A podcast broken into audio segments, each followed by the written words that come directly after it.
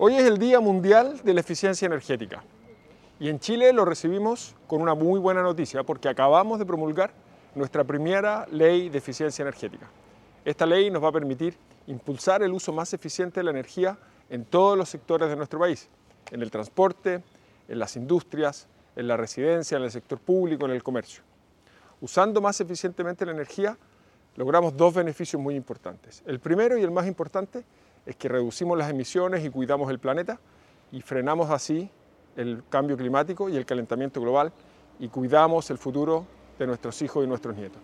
Y lo segundo es que generamos ahorros económicos muy importantes en los presupuestos de las familias, las empresas y las reparticiones públicas. Por eso estamos empujando con mucha fuerza la eficiencia energética, porque es una manera de cuidar nuestros presupuestos y cuidar el medio ambiente. Me da mucho gusto hoy, en este día especial, estar aquí en las instalaciones de Heavenward, una compañía que está dando un ejemplo de cómo hacer un uso eficiente de la energía. Esta compañía lleva años instalando y luego manteniendo y reparando ascensores desde Arica hasta Puerto Montt. Los ascensores son un medio de transporte muy usado en nuestro país y la instalación segura de los ascensores es muy importante para nuestra vida cotidiana y su uso eficiente también es muy importante porque son un gran consumidor de energía. En este edificio inteligente que hemos visto, que tiene certificación Platinum eh, LEED por el uso de la energía, pudimos ver muchas de las cosas que se pueden hacer para hacer un uso más eficiente de la energía.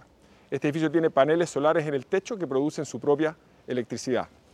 Un banco de baterías que acumula esa energía durante el día para ser usada en otras horas donde no hay sol. Tiene un sistema de control y monitoreo del uso de la luz y también del agua eh, SCADA, que permite hacer el uso más eficiente de la energía y así ahorrar en el consumo.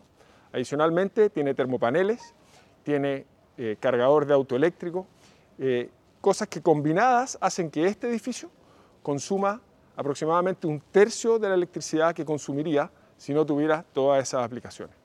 Y los ascensores, además, recuperan parte de la energía que usan al subir cuando bajan y de esa manera alimentan de electricidad al resto de los aparatos e instrumentos del edificio.